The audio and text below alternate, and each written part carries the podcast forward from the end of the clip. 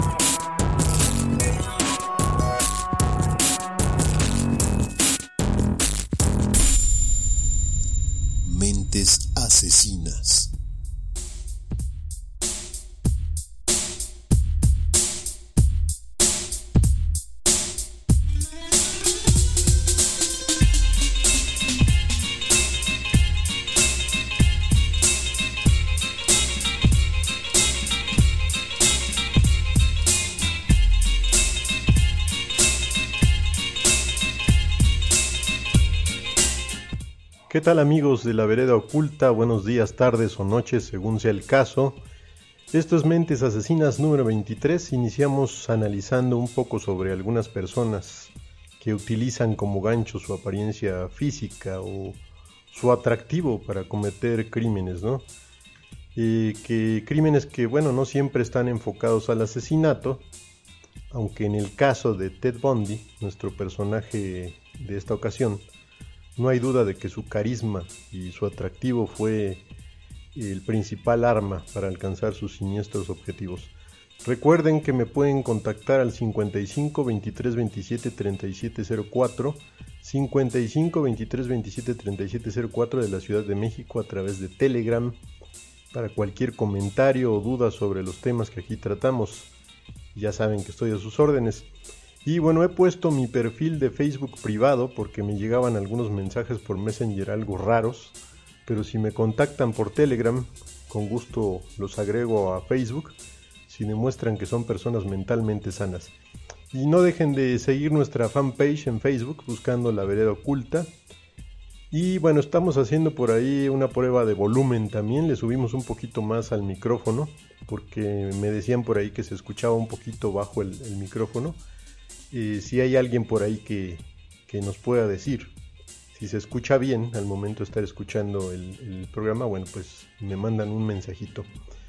Vamos con un breve corte de inicio y regreso con ustedes para iniciar con el programa de esta ocasión.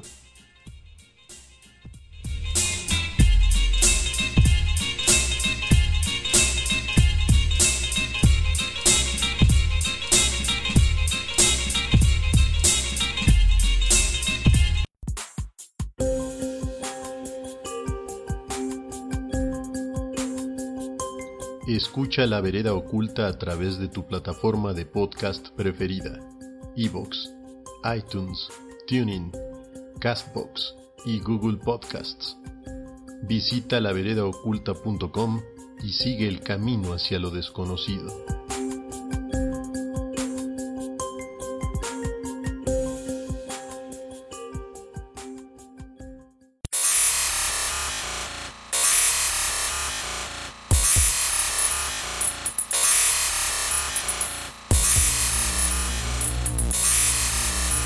Contáctanos. Contáctanos. Escríbenos a la vereda oculta gmail.com y envía tus comentarios y sugerencias. Búscanos en Facebook y sigue nuestras publicaciones en laveredaoculta.com. Contáctanos.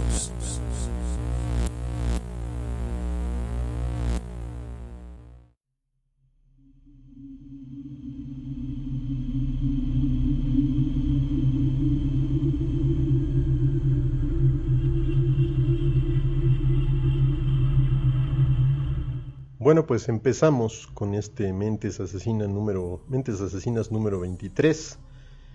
Y bueno, pues ya saben que las cosas en todo el mundo no andan muy bien con esto de la, del famoso coronavirus. Y bueno, pues a todos nos ha afectado, por lo cual eh, pueden notar un poquito de inconsistencia en el programa, pero bueno, seguimos con el proyecto.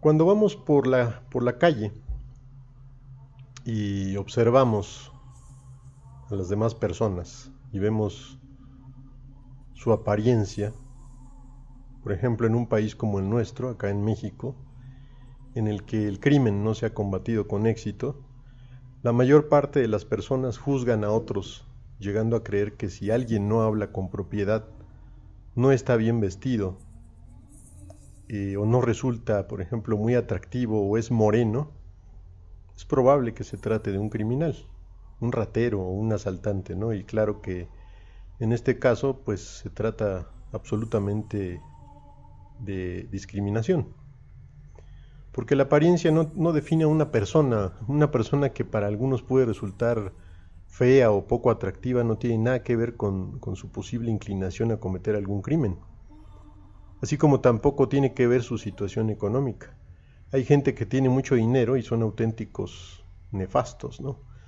Hay gente muy humilde que es muy trabajadora y se esfuerza por cambiar su situación, mm, pues para tener una mejor vida cuando las circunstancias pues no se encuentran a su favor. Y por el lado contrario, digamos que hay gente humilde que decide tomar el camino fácil del, delito, ¿no? Para ganar dinero. Eh, por otro lado, pues también hay personas adineradas que resultan ser buenas y toman el camino incluso del altruismo. Lo crean o no, si hay casos de personas que, tienen dinero y ayudan, quizás sean muy pocos, ¿no? por supuesto que no estamos hablando de tipos como Bill Gates, que es un tipo hipócrita y al que se le adjudica todo lo que está sucediendo por órdenes superiores por ahí de, de, grupos, ¿no? Ya saben que yo soy medio conspiranoico. Pero bueno, a lo que quería llegar es que personas de buena apariencia y posición social pueden llegar a ser los asesinos más sádicos sin llegar a imaginarlo. Es probable que alguno de ustedes por ejemplo, a las chicas que escuchan el programa, se les haya podido acercar algún hombre atractivo para pedirles, por ejemplo, una llamada desde su equipo celular con el pretexto de que al suyo se le acabó la batería. Y resulta que, bueno, este ya es un truco muy viejo, resulta que cuando prestan el teléfono, y pensando que tal vez aquel tipo que consideran pues que es atractivo, pues le prestan el teléfono y pues resulta que este sale corriendo, ¿no? Resulta ser un ampón que pues se va con el teléfono celular.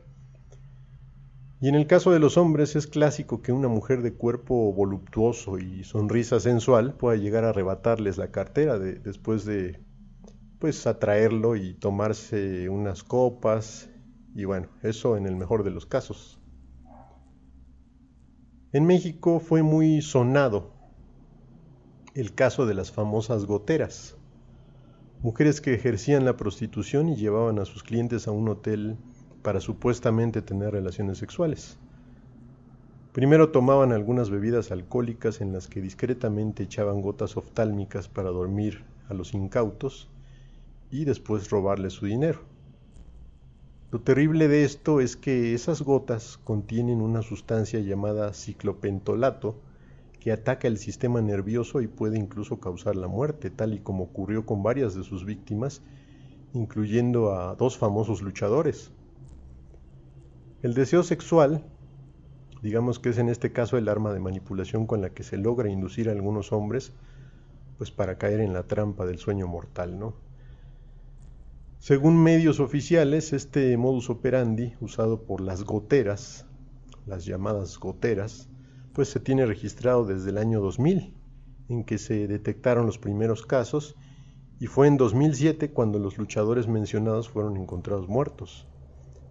Recientemente se han dado más casos hasta hace un par de años, y bueno, algunos de los que sobreviven al ataque con gotas oftálmicas en sus bebidas nunca denuncian porque les va, les va a dar risa esto, ¿no? Pero algunos temen que sus esposas se enteren de sus actividades sexuales clandestinas. Y bueno, en 2010, en otro caso, de las personas que usan el atractivo físico como arma, Resulta que en plena guerra de grupos narcotraficantes en México, pues se daba la noticia de que el cártel de Sinaloa había creado un grupo femenino de sicarias para el que eran reclutadas mujeres entre los 18 y los 30 años de edad para entrenarlas en el uso de armas de alto poder. Pero digamos que lo destacable de esto no era el hecho de que fueran mujeres en sí, sino que solo reclutaban mujeres muy bonitas y de cuerpos esculturales de manera que pudieran distraer al enemigo con sus atributos, eh, relacionándose con ellos mientras encontraban el momento para asesinar a los rivales. Tristemente, varias de estas hermosas mujeres llegaron a terminar encima de un charco de su propia sangre, o en peores circunstancias, pues llegaban incluso a eh, ser descuartizadas, ¿no? al ser capturadas por los grupos enemigos de quienes las reclutaban. Pero esto no solo ha ocurrido con hombres que se dejan llevar por una mirada o un cuerpo seductor. También hay hombres bien parecidos y que figuran en las listas de los que destacan en, los titulares, ¿no? Como criminales sanguinarios. En un caso muy particular y que eh, pues fue noticia también recientemente, eh, fue un caso en marzo de 2006, cuando se dio una noticia que, digamos que estremeció a los habitantes de Monterrey, Nuevo León y a todo, el país por los asesinatos cometidos por Diego Santoy Riverol, entonces eh, llamado el asesino de Cumbres. Pues se trata de un joven bien parecido que se robó los suspiros de muchas chicas debido a su atractivo físico. Eh, según el caso, se dice que Diego tenía un noviazgo con una chica de nombre Erika Peña Cos, quien también se destaca por su belleza. El problema surgió cuando la chica decide terminar su relación con Diego. Según se dijo, eh, ante el hecho de no poder soportar esta situación, Diego acude a la casa de la chica y asesina a sus dos hermanitos pequeños de 7 y 3 años porque intentaron defender a su hermana de un ataque de, Diego, ¿no? El pequeño Eric de 7 fue apuñalado hasta la muerte y después eh, se dice que eh, este joven ahorcó a María Fernanda, la niña de 3 años. Posteriormente quiso asesinar también a su exnovia por no haber querido reanudar la relación. Y bueno, la chica recibió un corte en el cuello, pero afortunadamente sobrevivió y tuvo tiempo de denunciar al presunto asesino que fue capturado cuatro días después cuando intentaba viajar al sur del país. Y bueno, si las chicas que escuchan el programa ven las fotos del asesino de, de Cumbres, podrán darse cuenta de que Diego parece un hombre tranquilo y sin posibilidad de cometer un crimen. Además de que resulta tan atractivo a las damas que incluso se creó un club de fans de chicas que alegaban su inocencia. Lo más sorprendente de este caso es que aunque él aún se encuentra preso esperando una larga condena, se dice que en 2009 una joven llamada Leticia, quien fundó aquel club de fans, se casó con él y pues ya tienen incluso un hijo. El caso de Diego Santoy fue reabierto justamente hace un año, en febrero del 2020, porque mediante un juicio de amparo su condena fue anulada el hecho es que el caso parece no tener claridad porque en su momento Diego declaró que su exnovia Erika había sido en realidad la asesina de sus hermanitos como una forma de vengarse de los tratos que recibía de su madre y que Diego en realidad solo debía haber sido culpado por el daño que le causó a Erika en el cuello sin llegar a consumarse el asesinato. Aunque hay quienes dicen que también ella misma se, se produjo aquella herida. No hay datos contundentes al respecto. Un caso como muchos otros en el que la verdad solo la saben sus protagonistas ante la supuesta falta de, pruebas contundentes. ¿no? Hace unos días eh, precisamente se realizó un nuevo juicio después de 15 años de los asesinatos y se sentenció a Diego Santoya 71 años de prisión después de que eh, se dio la anulación en la que ya tenía me parece que 135 años de condena. Y bueno, le fue reducida a 71 años. De nada sirve, ¿verdad? Digo, 71 años de prisión, pues es toda una vida y pues ahí te quedas, ¿no? Pero como les decía, hay quienes afirman que la verdadera asesina de los niños fue la propia Erika y no Diego. Según comentarios de una vecina, dijo que ella había sido testigo de las discusiones constantes entre Diego y Erika y aseguraba que en varias ocasiones la madre de Erika, conocida en la televisión regia por su trabajo como astróloga, llegó a acudir a casa de Diego por las tardes sin que Erika estuviera presente. Esto hace suponer eh, algunas personas pues que la madre de Erika y Diego fueron amantes al mismo tiempo que sucedía el noviazgo entre ellos. Y bueno, tal vez podríamos reflexionar en las acusaciones que Diego hizo sobre el hecho de que Erika había asesinado a sus hermanos como venganza por haber descubierto el engaño. Pero como ya decíamos, solamente ellos saben la verdad. Un caso algo escabroso, del que tal vez con el tiempo nos encontremos con algunas sorpresas. Y bueno, no se utiliza la belleza como herramienta de manipulación solamente en niveles bajos o intermedios del crimen. Resulta en nuestros días más que evidente que el espionaje es una actividad que pues ahora se usa para el control de las masas, pero en sus inicios el espionaje era usado en culturas antiguas. Desde los chinos hasta los romanos eh, tenían agentes espías, ¿no? Para enterarse si había eh, algún tipo de conspiración en contra de los gobernantes o simplemente para ganar ventaja en algunas batallas. La historia nos cuenta durante la Primera Guerra Mundial el caso de una mujer espía que ha llegado a tal fama en nuestros días que bueno, hay, hay libros y películas sobre la bailarina y cortesana neerlandesa de nombre Margareta Gertruida Selle, no sé si está bien pronunciado, mejor conocida como Mata Hari, quien habría sido reclutada como espía de los alemanes debido a su gran belleza y gracia como bailarina. Y bueno, utilizar el atractivo de algunas personas y para lograr ciertos objetivos, sean estos buenos o malos, sigue siendo exitoso en nuestros días. La publicidad lo hace a cada instante presentando mujeres hermosas y hombres bien parecidos y musculosos eh, para anunciar eh, ciertos productos, ¿no? Que, productos que no siempre son tan útiles o benéficos para los compradores. Sin embargo, se contrata a aquellas personas que con su apariencia, bueno, pues convencen a las mentes frágiles de comprar lo que anuncian. Simplemente podemos ver cómo en nuestros días, por otro lado, por ejemplo, la pornografía, como ya lo hemos dicho en varias ocasiones, es de libre acceso por Internet y muchos hombres casados buscan mujeres semejantes a las que salen en las películas para adultos para lograr satisfacer sus fantasías. Desde luego que en el mundo de la prostitución esto se sabe y es así como resulta un gran negocio, no para los hombres y mujeres que ejercen la prostitución, sino para la mafia que hay detrás de ellos.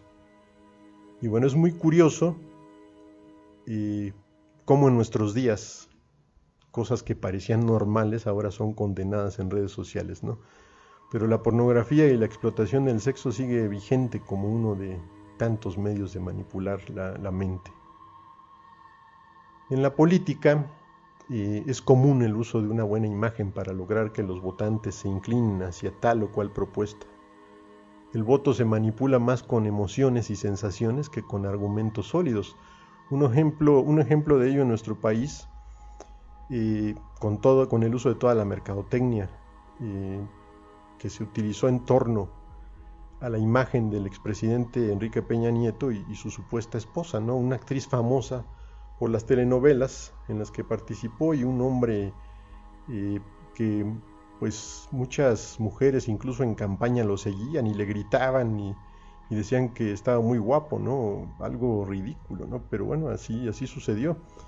En resumen, pues se trató de una pareja de ensueño para dominar las elecciones con su atractivo y no precisamente por la inteligencia de estos dos, pues ya todos sabemos por ahí la cantidad de memes que surgieron en honor a la estupidez de Peña Nieto y su querida esposa, de quien sospechosamente se separó justo al terminar el, mandato, por supuestas diferencias, ¿no?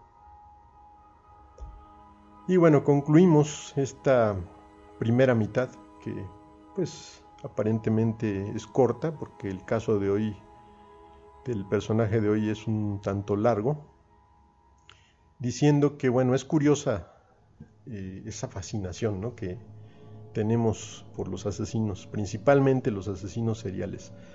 Aunque les recuerdo que en Mentes Asesinas vamos a ir abordando casos de magnicidios y también asesinos en masa, ¿no? Incluso me voy a atrever a hacer programas de gobiernos asesinos, pero sin, sin duda lo que llama más la atención de la gente, pues esos son los casos de asesinos seriales que, son como un imán, un anzuelo perfecto para los curiosos que desean saber por qué estos personajes cometen asesinatos brutales, en muchas ocasiones disfrutando mucho al, al asesinar, ¿no? Para casi todos los asesinos en serie, matar les proporciona una sensación tan placentera como puede ser el sexo. Por eso que no me extraña que a nuestros oyentes les parezca mejor escuchar más sobre el mundo de los asesinos, y aún por encima de los temas de parapsicología y misterio de, nuestro proyecto, y dejando en último lugar nuestro programa Revolución Espiritual dedicado a las alternativas de salud. Personajes como el hijo de Sam, eh, Edmund Kemper y Ted Bundy que ya hemos tratado y en el caso de Ted Bundy vamos a hablar después del corte. Es curioso que aún tienen eh, clubes de fans o personas admiradores por todo el mundo y en su momento recibían cartas de, de sus fans, ¿no? de sus admiradores, cartas que recibían en abundancia. Y bueno, como ya hemos dicho, quizás conocer más la mente de los criminales nos haga conocernos más a nosotros mismos. En estos días de pandemia en que las redes sociales han cobrado mayor fuerza, debemos tener mucho cuidado con los perfiles falsos y no solo en Facebook o en Twitter, sino que hay plataformas de citas como la famosa Tinder, en donde detrás de una cara bonita o un cuerpo escultural puede estar escondida una mente asesina. Así que por favor tengan mucho cuidado. Eh, pueden llegar a sentirse solos, pero están vivos. Si no tienen precaución al elegir con quién se relacionan, existe la posibilidad de que sus nombres puedan aparecer en las estadísticas de asesinatos. Y quizás sus cuerpos putrefactos se vean en fotografías de periódicos de nota roja. Y no creo que esto les resulte una idea muy atractiva, ¿no? Así que mejor cuídense mucho.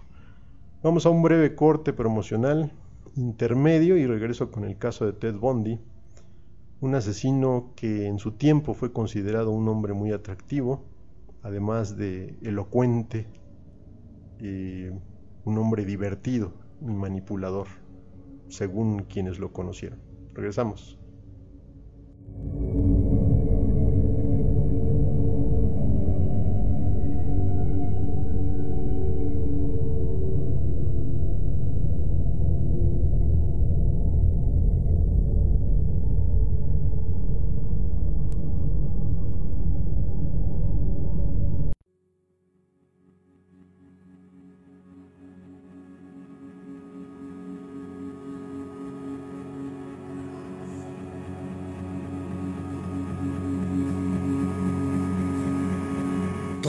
No se vayan. Volvemos en un momento con más de mentes asesinas.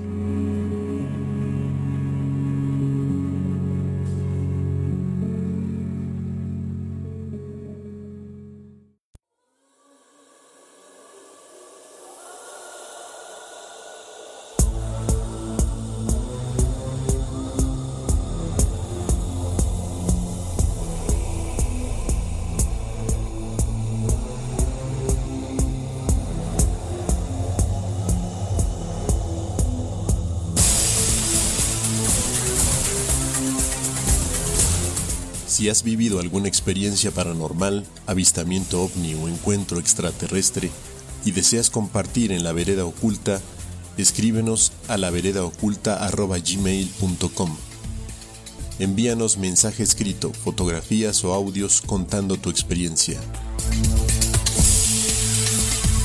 Y no olvides seguirnos en nuestro canal de Telegram.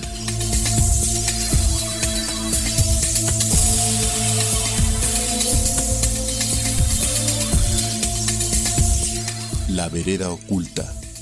El camino hacia lo desconocido.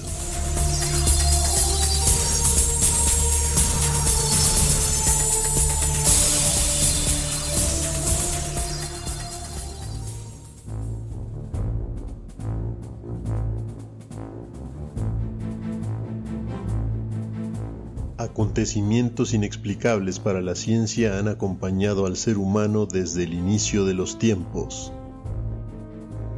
Sorprendentes fenómenos que representan un reto para la razón han surgido a lo largo de nuestra historia. Muchos de ellos aún esperan respuesta, mientras que nuevos hechos insólitos se gestan al amparo del misterio.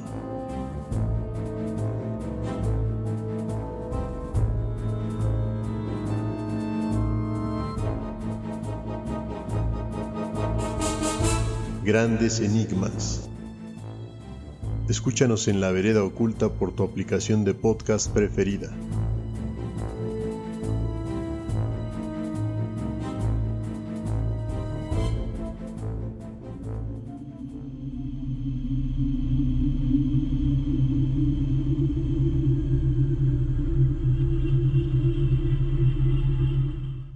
Y bien, antes de iniciar con el caso de Ted Bundy, les comento a quienes escuchan nuestro programa Revolución Espiritual, en el que tocamos temas relacionados con eh, las alternativas de salud, que este programa ya no será parte de la vereda oculta, aunque por ahí tengo que cambiar los promocionales, que tengo que actualizarlos porque algunos ya dan información no muy precisa. Y bueno, el programa lo vamos a seguir grabando, pero ahora es un podcast independiente que ya pueden escuchar también desde Spotify, Spreaker, eh, Apple Podcast eh, y sus aplicaciones para podcast preferidas. ¿no? Desde luego que lo voy a seguir compartiendo en la página de Facebook de la Vereda Oculta. y además de que, bueno, pues también le vamos a hacer por ahí su página de Facebook, ¿no? Para, exclusiva para este programa.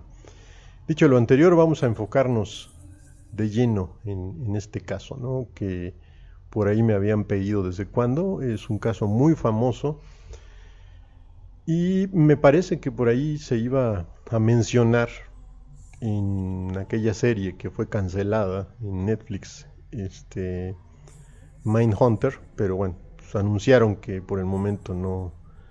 Hay por ahí rumores de que tal vez siga, ¿no? Pero no, no sabemos qué vaya a pasar. Eh, Theodore Robert Bundy, uno de los asesinos más conocidos desde los años 80 hasta la fecha. El número de asesinatos que cometió no se sabe con certeza, pero hay quienes aseguran que pudo tratarse de un centenar de mujeres jóvenes quienes tuvieron la mala suerte de cruzarse en su camino. Un hombre que para sus familiares y conocidos cercanos no mostraba indicios de que se tratara de un asesino serial, y su madre adoptiva llegó a decir que era el mejor hijo del mundo y que en el Día de las Madres, aunque en ocasiones se encontraba ocupado, nunca olvidaba llevarle un regalo. Algunas otras personas eh, lo describieron en su momento como alguien muy atento y servicial. Ted Bundy nació en una casa para madres solteras cerca de Filadelfia el 24 de noviembre de 1946 hijo ilegítimo de una joven secretaria de nombre Louise Cowell. Y bueno, en el caso de su padre se desconoce quién fue, y Louise Cowell, pues, o Cowell, no sé, luego mi inglés no es muy bueno, pues nunca habló del tema, ¿no? Del verdadero padre de, de Ted Bundy. Para Bundy, la perspectiva con respecto a su madre era diferente que aunque ella decía que era un muy buen hijo, eh, Luis vivía en casa de sus padres y para los abuelos Ted significaba un hijo más, por lo que de niño se dice que él llegó a creer que Luis era su hermana mayor. Y bueno, se dice de hecho que Ted eh, supo sobre el verdadero parentesco con su madre hasta que acudió a Vermont eh, para tramitar un acta de nacimiento. El abuelo de Bondi tenía un carácter muy rudo, que en ocasiones podría llegar a calificarse como tiránico, ¿no? Y bueno, los demás miembros de la familia pues tenían que someterse a sus decisiones. Cuando el pequeño Ted tenía cuatro, años, eh, su madre decidió rehacer su vida y se fueron a vivir con unos familiares a Tacoma, en el condado de Pierce, dentro del estado de Washington, en los Estados Unidos. Es ahí cuando Luis conoce a John Bundy, un sureño retirado de la Armada con quien contrajo matrimonio. Aquel hombre trabajó el resto de su vida como cocinero en un hospital para veteranos. Con el tiempo eh, para Ted su padrastro era un tipo torpe y sin estudios, aunque se dice que eh, pues este hombre no tenía nada en su contra, ya que John se dice que en realidad tenía un carácter muy tranquilo y, y pues no maltrataba a Ted en realidad. La imagen de Ted sobre su padrastro pues no era muy buena y aunque no tuvieron problemas llegó a pedirle a su tío Jack que lo adoptara. Ya cuando era un joven se dice que sacaba buenas notas en el colegio, pero ya desde entonces recurría con facilidad a la mentira y empezó sus andanzas en el crimen con algunos robos. Durante su adolescencia se dice que era un buen deportista y cuando era cuando hacía también eh, participaba esquiando, le gustaba mucho esquiar, aunque pues no tenía dinero suficiente para comprar el equipo, ya que el equipo para esquiar se dice que es un poco caro. Quienes lo conocían pues decían que era muy probable que el equipo que usaba fuera robado. Como estudiante, sus compañeros lo describían como alguien callado y tímido que mostraba siempre el deseo continuo de ser diferente a los demás. Poco antes de entrar a la universidad conoció a una chica de la que se enamoró. Y se trataba de Stephanie Brooks, una muchacha guapa y con aire pues sofisticado, hija de una familia adinerada. Se dice que fue al final de su adolescencia cuando eh, Ted Bundy fue adquiriendo un encanto natural que gustaba a las chicas, aunque se dice que emocionalmente parecía muy inmaduro. Y fue precisamente esa inmadurez que, que mostraba lo que a Stephanie le hizo perder el interés poco a poco en, en su novio y pasado un tiempo terminó abandonándolo. Se dice que el rompimiento con su novia no fue nada fácil para Ted y le afectó de manera tan profunda que llegó a sentir mucho resentimiento, tal y como lo llegó a comentar su hermano Glenn. Y bueno, eh, Bondi tuvo siempre una gran necesidad de reconocimiento. Él quería ser alguien importante y atraer atención de la gente entre los entre sus allegados, entre la gente que lo conocía, pues quería distinguirse como alguien que eh, pues que llegaba que llegara a, a, tener mucho éxito, ¿no? Entre los primeros trabajos que, que tuvo, se dice que fue activista político voluntario de un candidato republicano a vicegobernador en 1972 trabajó en una clínica de crisis como consejero psiquiátrico y llegó a trabajar también en la Comisión contra el Crimen y, del Departamento de Planificación de Justicia. Fue en 1973 cuando decidió estudiar Derecho en la Universidad de Puget Sound en, en Tacoma. Y bueno, en aquel año ocurrió algo que Ted no esperaba. Se reencontró con su exnovia Stephanie, quien después de haber iniciado sus estudios y todo, aunque él ya era eh, psicólogo, se dice que eh, inició sus estudios en derecho, que le dieron un poquito más de seguridad y cuando se encontró a su exnovia Stephanie, esta quedó impresionada con la nueva imagen que tenía después de siete años sin verse. Incluso se dice que en aquel año pasaron la Navidad juntos y llegaron a hablar de casarse. Pero al terminar eh, las fiestas, pues Estaba resentido con ella y buscaba venganza. Después de finalizar el, año, eh, la abandonó y la trató con frialdad. Meses después de que ocurrió este segundo rompimiento, aún, que, aún después de que esta chica lo, lo buscó, incluso le dijo que por qué eh, la había dejado, pues eh, él decía que no tenía importancia y que no sabía de qué le estaba hablando, ¿no? Simplemente la votó porque como decimos acá en México, pues estaba como ardido, ¿no? El buen Ted. Y bueno, meses después de esto, de este rompimiento, Ted se sentía como liberado de aquella eh, situación que tenía pendiente con su exnovia y sentía como que había cumplido con su venganza, ¿no? Fue poco tiempo después de esto cuando inició su carrera criminal. Sus primeras víctimas fueron dos chicas a quienes les resultó fácil seducir en un parque de Seattle. En dicha ciudad se dice que abundaban las jóvenes universitarias que vivían en su mayoría en parejas y rentando en alguna casa de huéspedes. Sharon Clark compartía casa con, con otros estudiantes Y la tarde del 5 de enero, eh, sus compañeros se preocuparon al no verla después de, varias horas y buscaron en su cuarto para saber si tal vez se encontraba dormida. Es así como la encontraron inconsciente con el rostro ensangrentado y después se supo que había sido golpeada con una barra de metal que eh, que el atacante había arrancado del bastidor de la cama. Aunque esta chica se recuperó después de una semana en coma, la policía no pudo obtener información de su atacante porque los golpes le habían provocado un daño cerebral. Un mes después de este caso, eh, Linda Ann Healy, una estudiante de psicología, desapareció y fue hasta que una de sus compañeras de casa escuchaba que el despertador no dejaba de sonar en su cuarto.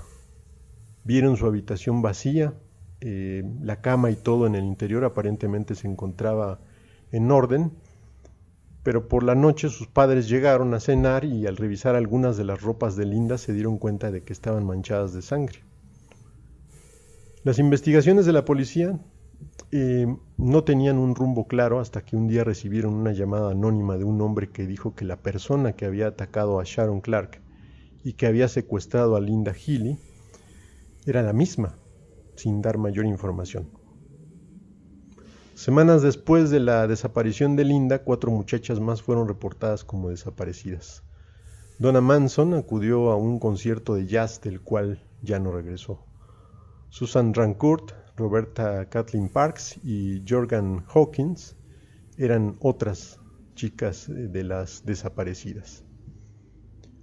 Fue hasta el 14 de julio de 1974 cuando dos chicas más desaparecieron en el parque eh, Lake Samash State. Y bueno, la diferencia en esta ocasión fue que hubo varios testigos que vieron al secuestrador. Este parque, ubicado a unos 10 kilómetros de Seattle, era un lugar en donde muchos jóvenes se reunían.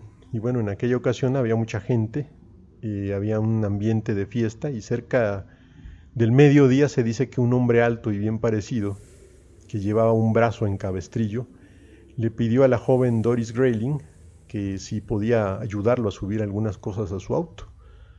Para la chica, pues no había nada de particular en su petición, simplemente pues pensaba que se trataba de un hombre que se encontraba imposibilitado de un brazo y necesitaba ayuda.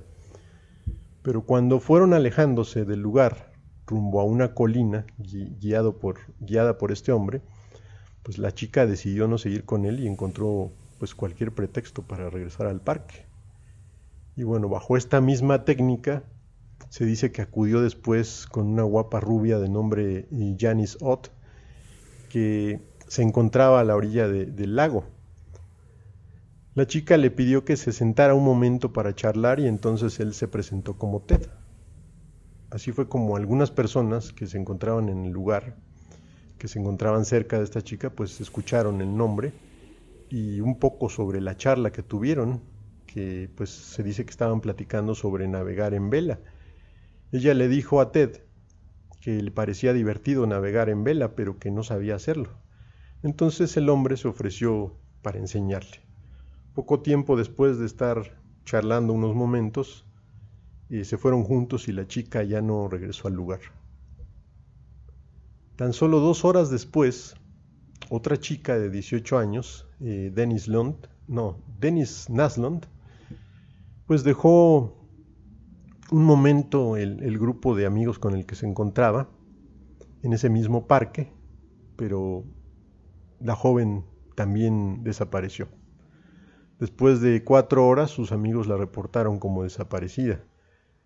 Al siguiente día, la policía realizó investigaciones y descubrieron que el misterioso hombre del cabestrillo se había acercado a varias muchachas para pedirles ayuda y varios eh, de los ahí presentes lo habían visto, por lo que se pudo realizar un retrato hablado del sospechoso.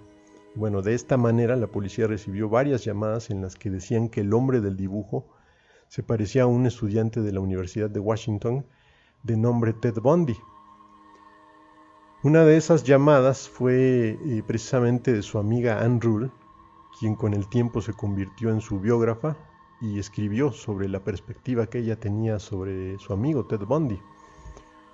Otra de las llamadas se dice que fue de una chica que había sido su novia durante cuatro años de nombre Meg Andrews.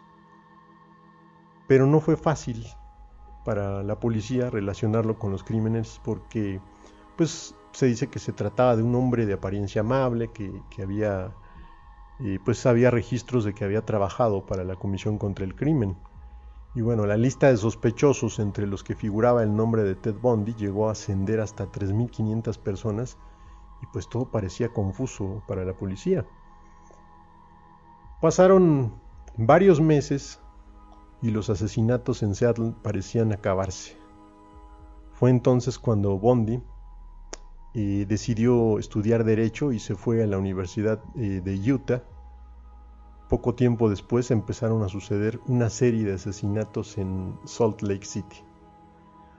Una comunidad eh, mormona situada a 60 kilómetros de Seattle. Y bueno, seis chicas desaparecieron. Pero hubo una que pudo escapar de, este, de este hombre, ¿no? de ser asesinada. Se dice que una noche lluviosa de noviembre de 1974, eh, Carol Daronch, de 17 años, se encontraba en un centro comercial y mientras se detuvo un momento eh, frente a una tienda, se le acercó un hombre que dijo ser agente de policía y le preguntó si ella había dejado su auto en el estacionamiento del lugar porque habían detenido a un hombre intentando abrir un auto. La chica pues dijo que sí, efectivamente su carro se encontraba en el estacionamiento y entonces el supuesto oficial dijo que, su compañero se había llevado al sospechoso y que pues le pedía que, la, que lo acompañara para ver si no le faltaba nada eh, a su auto. La chica y el supuesto eh, agente de policía, agente, el oficial de policía, pues se fueron al estacionamiento, pero Carol se dio cuenta de que la gente la dejaba caminar por delante como si no supiera la ubicación del vehículo, ¿no? Eh, ante la duda, pues la chica le pidió una identificación y el hombre sacó su cartera mostrando lo que parecía, eh, parecía ser una placa de policía. Al llegar al auto, la chica vio que este pues no tenía ningún daño, abrió el vehículo y dijo que no le faltaba nada. Al parecer el falso policía resultó convincente por unos instantes para esta chica y, bueno, se fue con él cuando le pidió que la acompañara para declarar sobre los falsos, los falsos hechos, ¿no?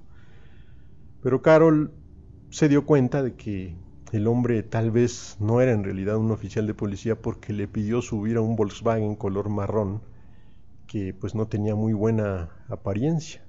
El carro tenía algunos rayones y de hecho le faltaba un asiento en la parte trasera y estaba roto eh, el otro, ¿no? Em, la chica pues no estaba muy segura de que de ir, pero al final decidió subir al auto. Una vez dentro, percibió un olor a alcohol, pero no dijo nada. A ver, permítame un momento porque mi, mi muchacho está muy tranquilo. Y digo muy intranquilo. A ver, Rocky. Ven, viejo, tranquilo, tranquilo, no pasa nada. Tranquilo, ya, ya, ya. No hay nadie, tranquilo. Bueno, a ver, esperemos que no nos interrumpa nuevamente, pero si no, bueno, ya saben que tengo 12 lobos, ¿no? Y algunos me acompañan por aquí cuando hago eh, mis grabaciones. Y bueno, pues resulta que Carol eh, al final se subió al auto y percibió un ligero olor eh, alcohol cuando el supuesto agente de, policía arrancó, pues ella entró en, pánico y trató de abrir la puerta y al darse cuenta de que tal vez estaba siendo secuestrada. Pero el hombre le tomó de un brazo de manera violenta y, le colocó unas esposas. Al momento de intentar colocar el otro lado de las esposas, Carol empezó a gritar y bueno, él se puso nervioso sacando una pistola y, amenazó con matarla si no se calmaba. Pero no hubo un efecto. Eh, esta amenaza no tuvo un efecto en la chica eh, porque el terror pues se apoderó de ella y esto le ayudó a tomar la decisión de tirarse fuera del auto. Carol corrió gritando mientras aquel hombre la perseguía con una barra de metal en la mano. Pero sucedió en esos momentos algo inesperado para el atacante, ¿no? De pronto se acercó un, vehículo, la chica vio las luces de un auto que, se estaba acercando hacia ellos y corrió, corrió hacia, hacia ese auto pidiendo ayuda. Ante esta situación el hombre subió al Volkswagen y se, se fue con prisa, ¿no? Instantes después, Carol se encontraba relatando lo sucedido eh, a la policía. El sargento que la entrevistó pues pudo notar manchas de sangre en el abrigo de la chica, pero no era sangre de ella. Eh, se trataba de sangre del hombre que, pues había recibido arañazos por parte de la aterrorizada joven. Entonces eh, decidieron tomar algunas muestras para examinarlas. En otro lugar, en la Escuela Superior de Beaumont se encontraban reunidos padres de familia y estudiantes que estaban a punto de ver una obra teatral representada por el grupo de, teatro escolar. Y bueno, a cargo de esta obra teatral se encontraba la profesora de arte dramático eh, Jan Graham.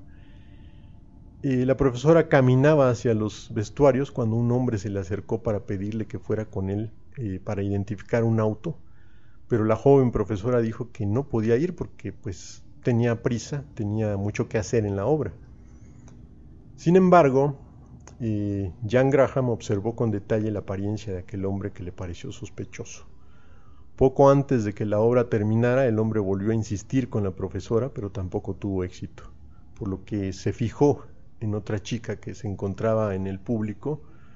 Eh, era Debbie Kent, eh, una chica que se supone que iba a pasar, había prometido a sus padres eh, pasar a recoger a su hermano pequeño a una pista de patinaje al terminar la obra, pero la obra se alargó y al final tuvo que dejar eh, de ver la obra porque su padre recientemente había sufrido de un infarto y bueno, no quería eh, hacerlo enojar, ¿no?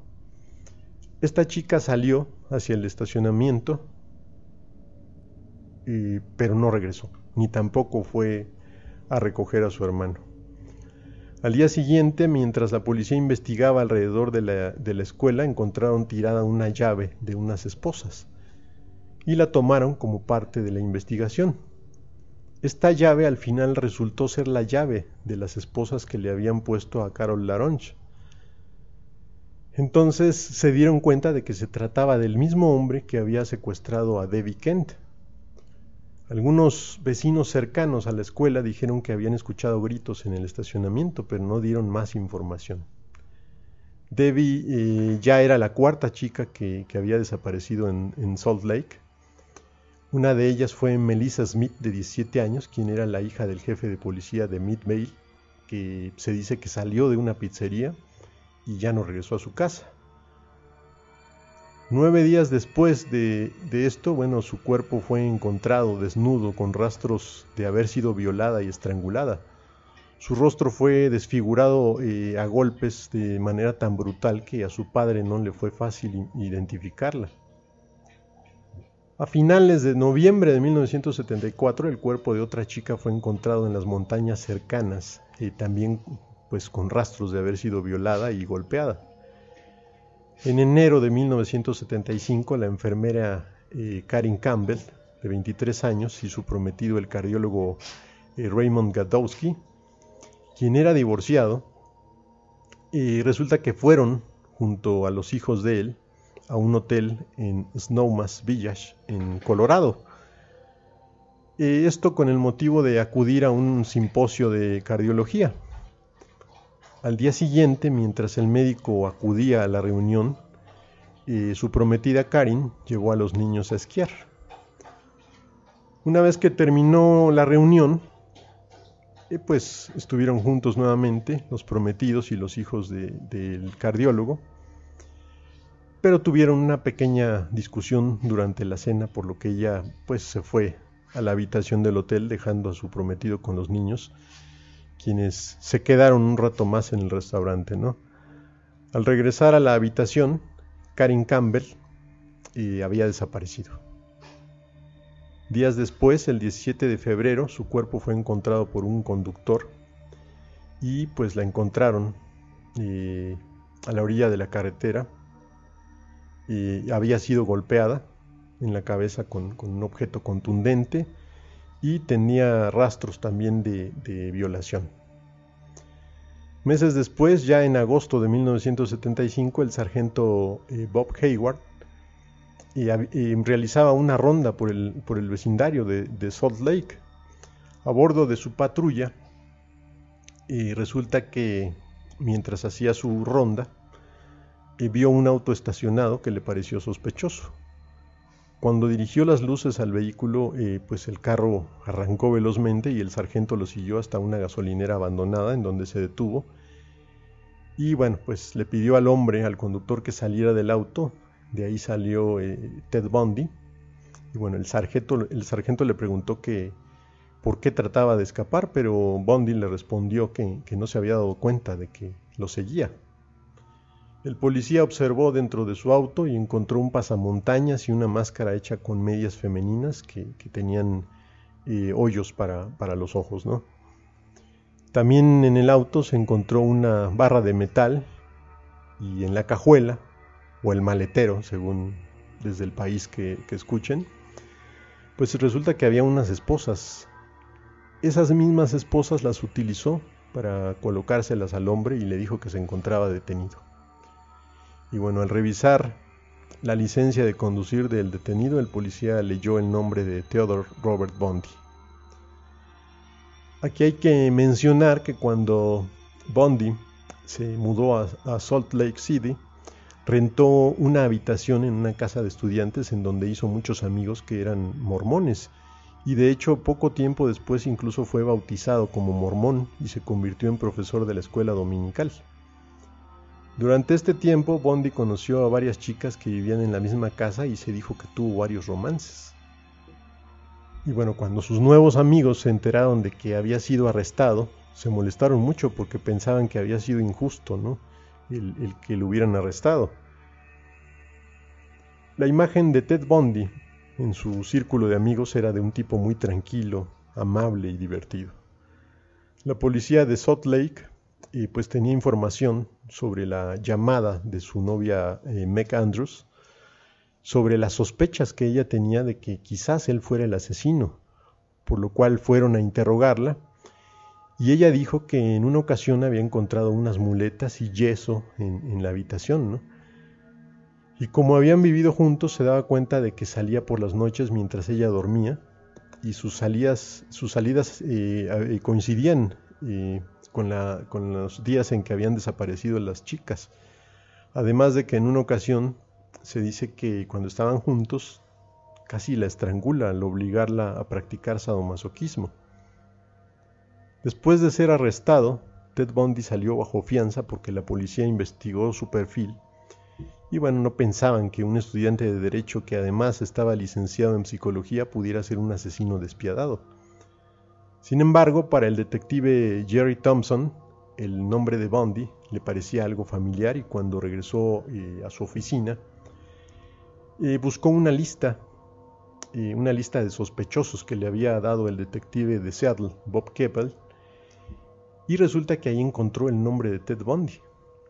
Por otro lado, recordó que durante el ataque a Carol Daronch eh, también había sido atacado con una barra, había sido atacada con una barra metálica y habían intentado esposarla en un Volkswagen eh, color marrón como el que conducía eh, Bundy.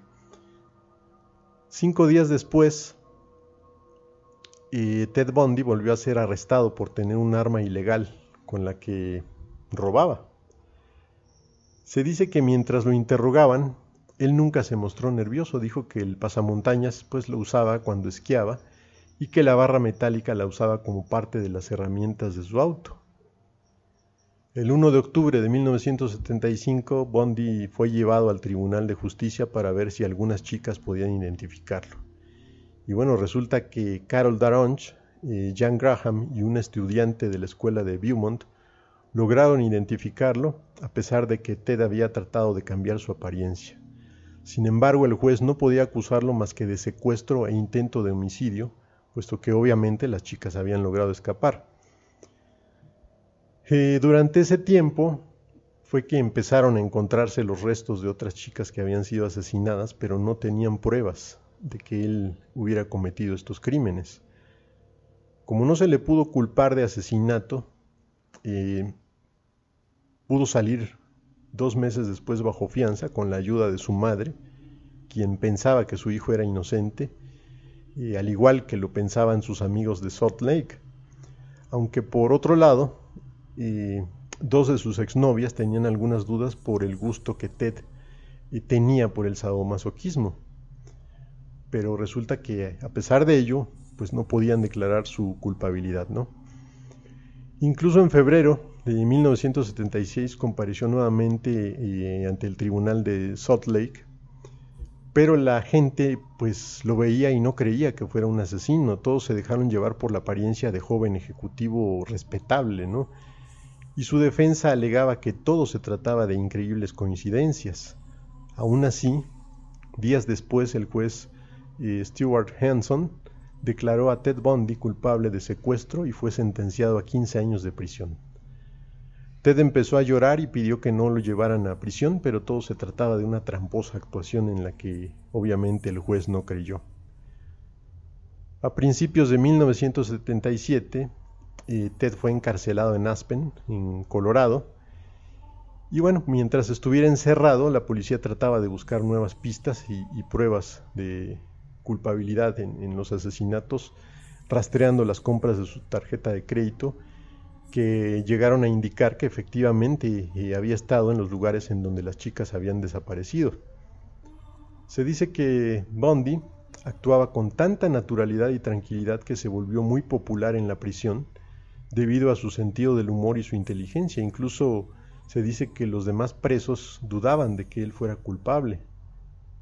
Para su siguiente comparecencia, eh, Bondi pidió ser su propio abogado y le fue concedido, por lo que le permitieron no llevar esposas. Resulta que durante la, la hora de la comida en esta comparecencia se le vio pasear por la biblioteca de la que pues se encontró una ventana abierta y a pesar de que estaba a cierta altura, pues saltó, saltó de esta ventana. Incluso se dice que esto ya lo tenía planeado y según por ahí hay una película incluso donde este no me acuerdo ahorita del nombre de esta película que está por ahí también en eh, una película reciente eh, en donde representan a este personaje a Ted Bundy y se supone que él estuvo ensayando brincando de, la litera en donde lo tenían para precisamente eh, fortalecer sus piernas y caer en, el, en, el, césped que se encontraba afuera, ¿no?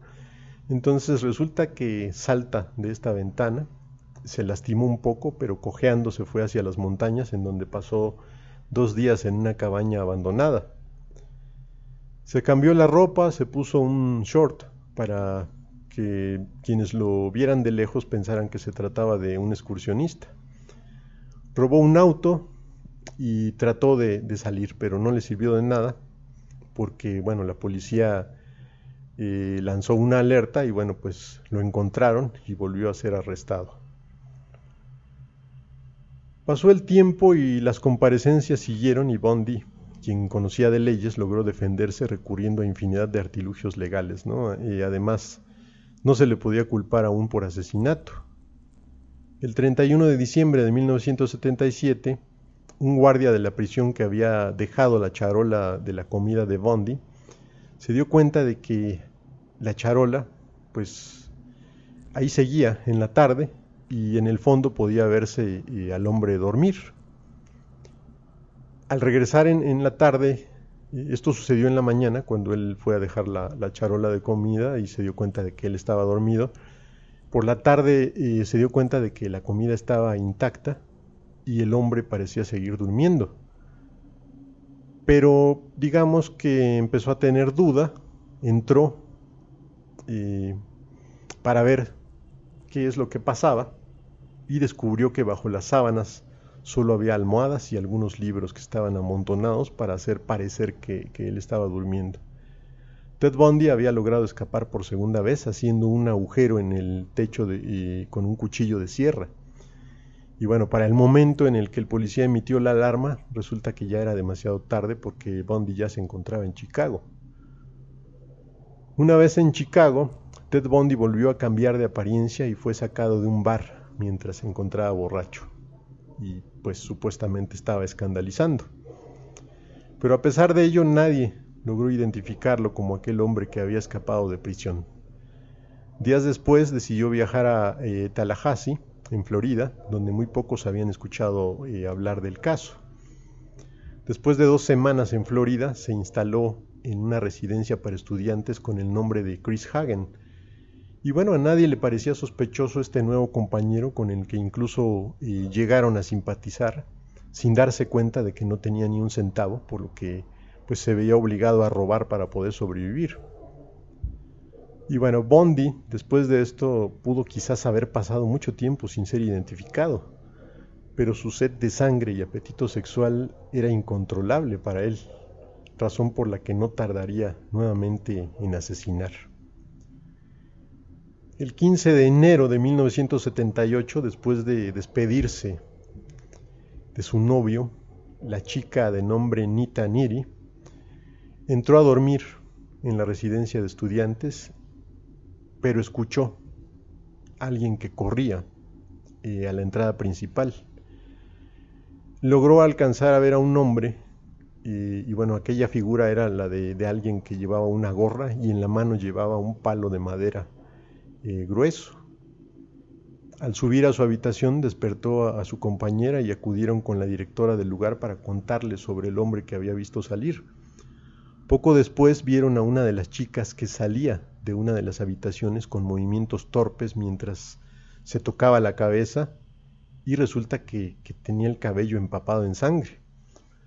Al acudir en su ayuda descubrieron dentro de su habitación, o sea, de, la habitación de esta compañera, eh, que estaba otra chica inconsciente y con la cara ensangrentada en la cama. Inmediatamente llamaron a la policía y cuando llegaron se dieron cuenta de que otras dos chicas habían sido agredidas a Margaret Bowman y la encontraron muerta, estrangulada con una media. Su short eh, había sido arrancado con tal fuerza que tenía rosaduras en la piel. Por otro lado, Lisa Levy eh, tenía heridas en el pecho y murió camino al hospital. Pero cuando los médicos realizaron eh, el examen, descubrieron que tenía una salvaje mordida en, en, una nalga, ¿no? en la nalga izquierda y bueno, el monstruoso apetito sexual y hambre de muerte dominaron totalmente a Ted Bundy. Hora y media después de lo acontecido en la residencia de estudiantes, resulta que otras chicas fueron atacadas a seis cuadras de ahí, en una casa pequeña en donde también vivían estudiantes.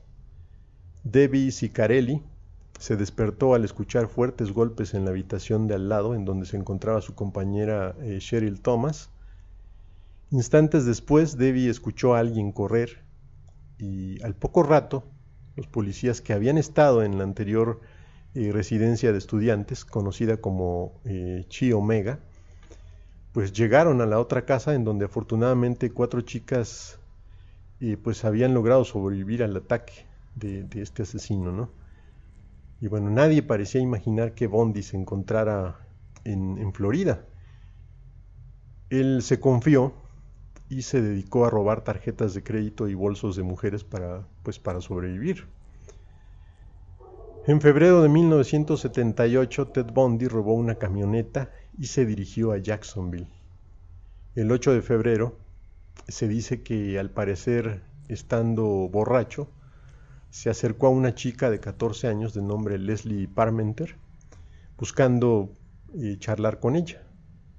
Por suerte, su hermano mayor se encontraba cerca y se la llevó a casa ante el extraño comportamiento de Bundy, quien pues se mostraba algo confuso, ¿no?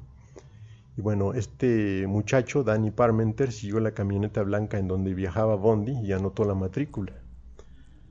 Ted regresó a Tallahassee usando su nueva identidad y a la noche siguiente invitó a una chica a salir, pero pues se dice que actuó de lo más normal al parecer en esta ocasión su instinto asesino pues no estaba presente.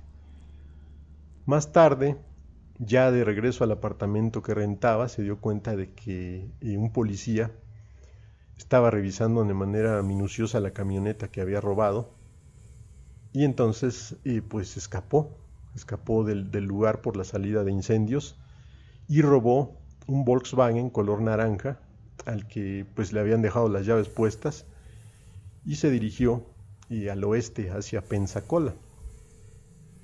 Una semana después, el policía David Lee se encontró con aquel Volkswagen naranja eh, que estaba sospechosamente dando vueltas por un callejón. Observó la matrícula y al comunicarlo por radio le dijeron que el auto era robado. Inmediatamente dirigió las luces altas eh, de la patrulla hacia el Volkswagen, pero el auto eh, aceleró para después frenar en seco. Se bajó de la patrulla para ordenarle eh, al conductor que saliera del vehículo. Eh, el hombre salió propinándole una patada al policía y después corrió rápidamente, pero el agente le disparó y cayó al piso. Al acercarse al policía, el sospechoso se levantó y lo golpeó. Después de pelear un rato, de forcejear por unos instantes, bueno, el policía logró finalmente ponerle las esposas. Mientras era llevado a la comisaría, el hombre dijo, ojalá me hubieras matado. Y bueno, al llegar a la estación, Bondi dijo que era Kenneth Misner y trataba de identificarse con documentos robados. Dos meses después de esta detención, en abril de 1978, la policía encontró el cuerpo de Kimberly Leach eh, en un viejo cobertizo cerca del parque Suwannee River, eh, River State las marcas en aquel cuerpo indicaban que había sido abusada y asesinada con violencia. Cuando Bondi fue interrogado por la psiquiatra Dorothy Lewis, pues lograron salir a flote algunas de las circunstancias que, que habían influido en su comportamiento. El carácter dominante de su abuelo, la sumisión de su madre, con la que tuvo una relación, según dijo, muy superficial, además de que se sentía fuera de lugar en una familia de obreros, a los que consideraba tontos, ¿no? Y todo esto parecía haberle fastidiado y desde su infancia mostraba un temperamento violento. Aunque no tenía seguridad sobre el origen de su rabia eh, hacia las mujeres. Por otro lado, sentía el anhelo de ser famoso y sobresaliente, pero pensaba que el mundo estaba en su contra y por ello no había alcanzado el éxito. Se dice que asesinar mujeres hermosas y burlarse de la ley, pues le proporcionaba cierta sensación de éxito. Y bueno, sabemos en nuestros días, y según algunos psicólogos, según la ciencia, pues se nos dice que si un niño no tiene el cariño de una madre es probable que no pueda formar lazos afectivos con nadie. En el caso de Ted Bundy se dijo que estuvo dos meses en una clínica sin su madre antes de ser dado en adopción. Y bueno, aunque al principio dijo ser inocente y que las pruebas en su contra pues solo se trataba de, de pruebas circunstanciales, la mordida que le había dado eh, a Lisa Levy era una prueba que resultaría contundente, porque se le tomó una impresión y a sus dientes que coincidían totalmente con las marcas de la mordida que, la joven había recibido. Además de ello, eh, Nita Nearly, eh, la chica que la chica de la, residencia de, estudiantes que, que, lo vio escapar logró identificarlo y la media con la que había estrangulado a, Cheryl Thomas era igual eh, a la que habían encontrado en su auto.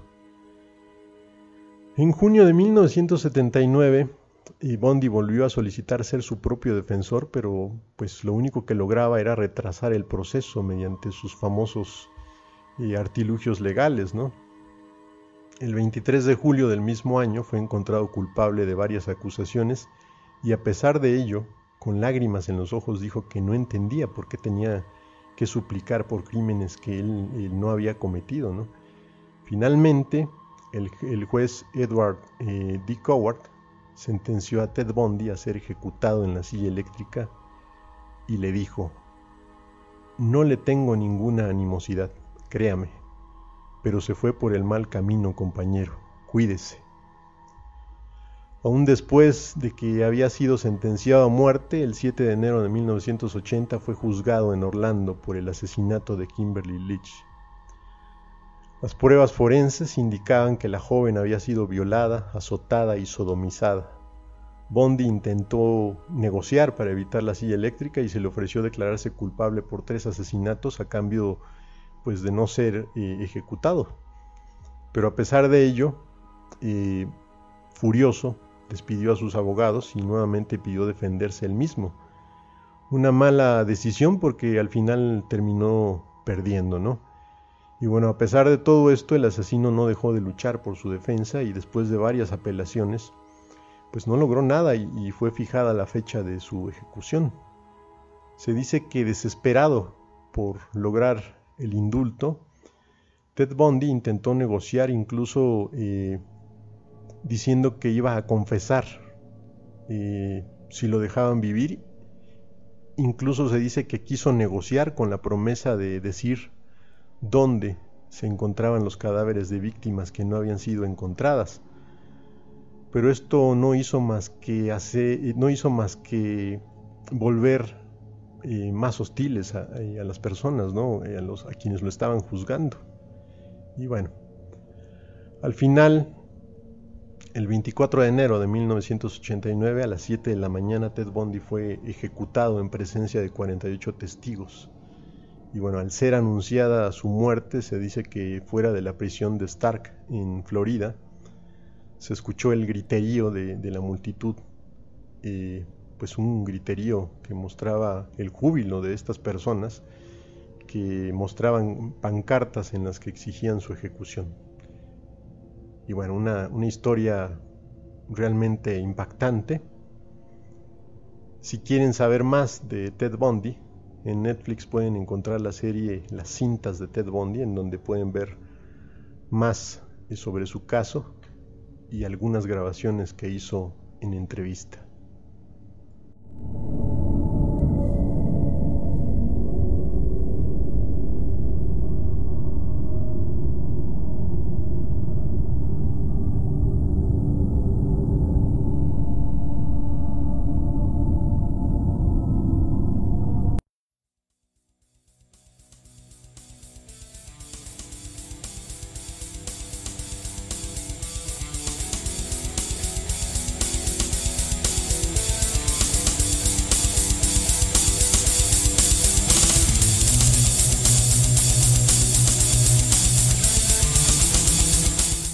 Amigos, es así como llegamos al final de Mentes Asesinas 23 o 22, ya ni me acuerdo. Muchas gracias por escuchar y si les gusta eh, el programa compártanlo. que lo compartan resulta de mucha ayuda para mí. Y desde luego recuerden que el programa eh, pues depende, depende del apoyo, ¿no? de los apoyos, de las donaciones. Así que si desean eh, apoyarnos, pueden entrar eh, a nuestro canal de YouTube, en donde el programa también se publica. Y dentro de la portada, digamos, de nuestro canal, ahí aparece un botoncito de PayPal, en donde pueden entrar y hacer una donación eh, única, o si lo desean, pueden donar, hacer una donación mensual por la cantidad que ustedes deseen. Por otro lado, todavía está activa nuestra página en www.laveredaoculta.com. Todavía no sé si vamos a seguir con la página, pero bueno, ahí todavía este, aparece eh, al final, en, la parte de abajo, al final de la página aparece el botón de PayPal en donde pueden también eh, ingresar. Y bueno, desde ahí también les aparece la portada de, pagos de PayPal para que puedan hacer alguna donación. Cualquier donación que ustedes realicen, desde luego, será de gran ayuda para poder seguir con, el programa.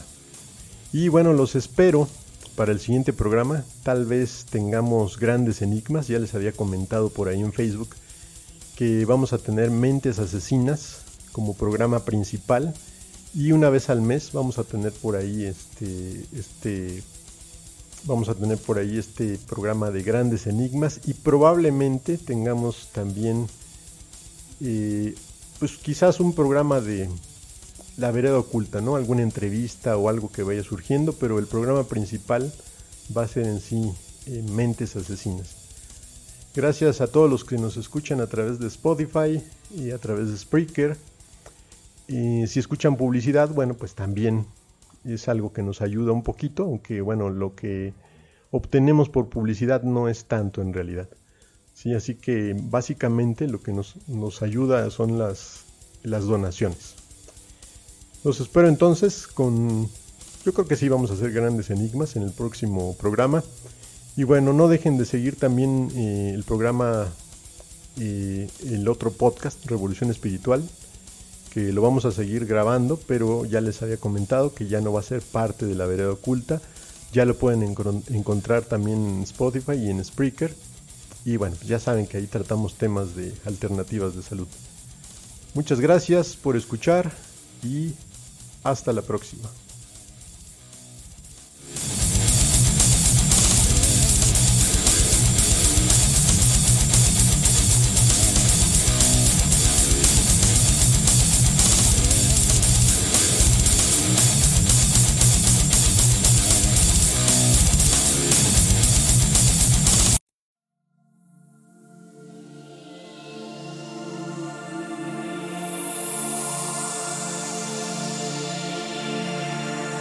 La vida se manifiesta desde mundos microscópicos invisibles para el ojo humano, lo mismo que el macrocosmos que con su vasta inmensidad tampoco parece estar al alcance de nuestros sentidos.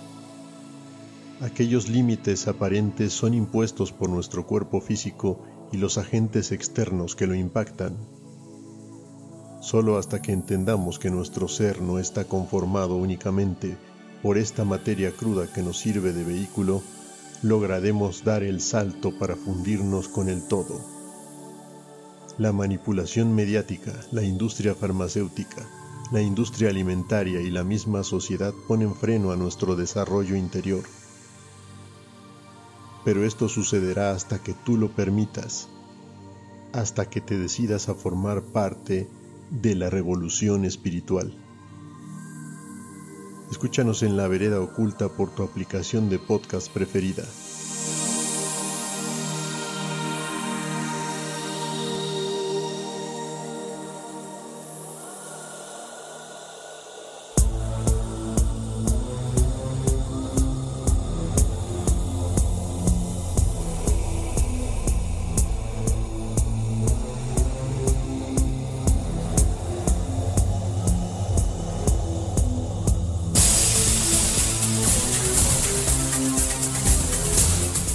Has vivido alguna experiencia paranormal, avistamiento ovni o encuentro extraterrestre y deseas compartir en la vereda oculta, escríbenos a la gmail.com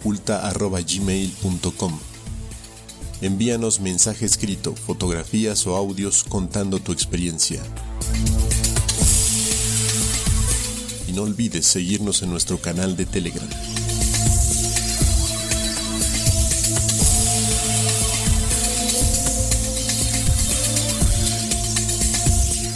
La vereda oculta, el camino hacia lo desconocido.